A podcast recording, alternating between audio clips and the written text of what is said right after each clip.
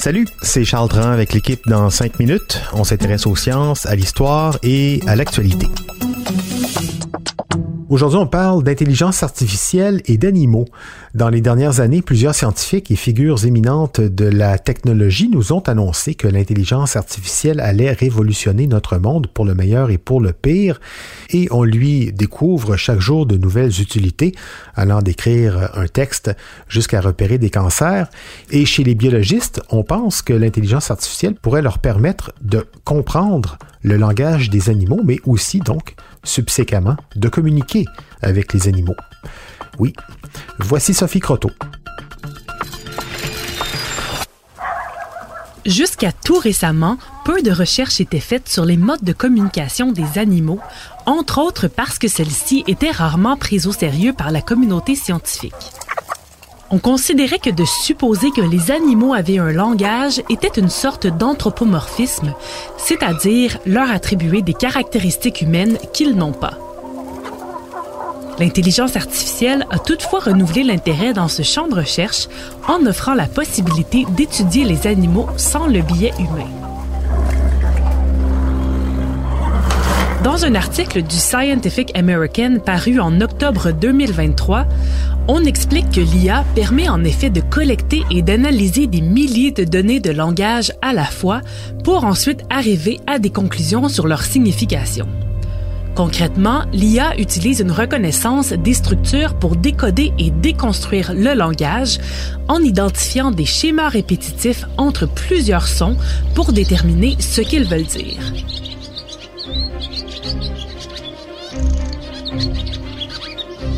Elle permet aussi de séparer les sons des uns et des autres, comme il est généralement difficile de capturer un seul animal individuellement sans enregistrer tout le bruit qui l'entoure.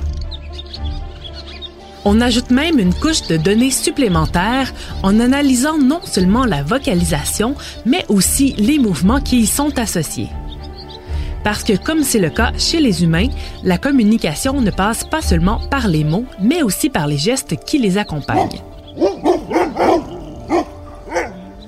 Qui ne rêverait pas de comprendre réellement ce que son chien essaie de communiquer quand il jappe à l'aide d'une IA qui analyserait aussi les traits de son visage et sa posture? Ultimement, l'IA pourrait même apprendre à parler le langage pour communiquer directement avec l'animal. En ce moment, l'un des projets phares qui utilise l'intelligence artificielle chez les animaux est le projet SETSI, qui s'intéresse au cachalot.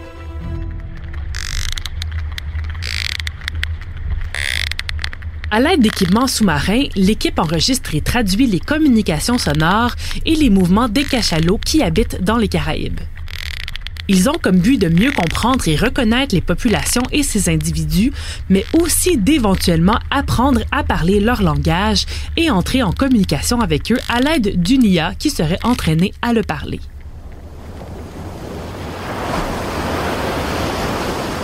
L'intelligence artificielle est aussi utilisée auprès d'animaux en voie d'extinction, comme la corneille d'Hawaï, qui est disparue de son environnement, mais qu'on garde en captivité depuis une vingtaine d'années. En étudiant son langage et en le comparant à celui qu'elle utilisait avant de disparaître de son habitat, on pourrait possiblement comprendre pourquoi sa réinsertion dans la nature ne fonctionne pas. D'autres applications sont aussi entrevues. Par exemple, on pourrait l'utiliser auprès des animaux de ferme pour réellement évaluer leur niveau de bien-être, un besoin criant lorsqu'on parle d'animaux qui servent ensuite à la consommation humaine. Du côté des animaux de laboratoire, on commence déjà à implémenter des intelligences capables d'évaluer les changements de comportement des animaux et des insectes qu'on étudie, ce qui permet d'être plus juste dans l'analyse, mais aussi d'étudier plus d'individus à la fois. Par contre, plusieurs problèmes se pointent déjà à l'horizon. D'abord, comme c'est l'IA qui fait tout le travail d'analyse, il est difficile de déterminer si ses conclusions sont justes. Est-ce que l'animal dit vraiment maman ou est-ce seulement une hypothèse mal fondée? L'IA doit donc être analysée à son tour pour comprendre comment elle est arrivée à ses conclusions. Des chercheurs mettent aussi en garde des problèmes éthiques qui pourraient surgir.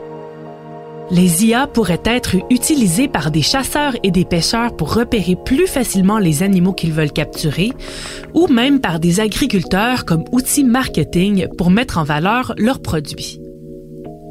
Plus largement, on peut aussi se demander si c'est réellement une bonne idée d'essayer de communiquer avec les animaux, particulièrement si nos mots sont maladroits et donc mal interprétés par eux, tout simplement parce qu'il est difficile d'évaluer les impacts qui s'en suivront.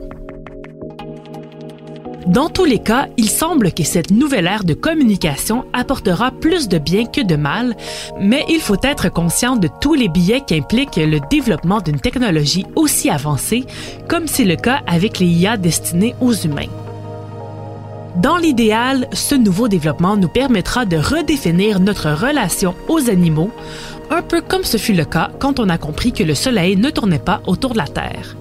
En donnant une voix aux animaux, on pourra peut-être les mettre à pied d'égalité dans l'écosystème dans lequel on cohabite afin de mieux le partager et sans les exploiter. Aïe, aïe, aïe, j'imagine tellement de situations dans lesquelles on voudrait comprendre le langage de certains animaux, plein d'autres situations dans lesquelles on ne voudrait pas les comprendre. Et pareil pour eux, j'imagine qu'ils voudraient bien comprendre certains de nos comportements les plus destructeurs. Aïe aïe.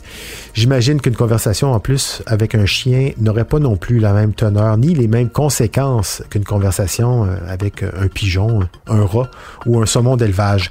Merci Sophie Croteau. C'était en cinq minutes.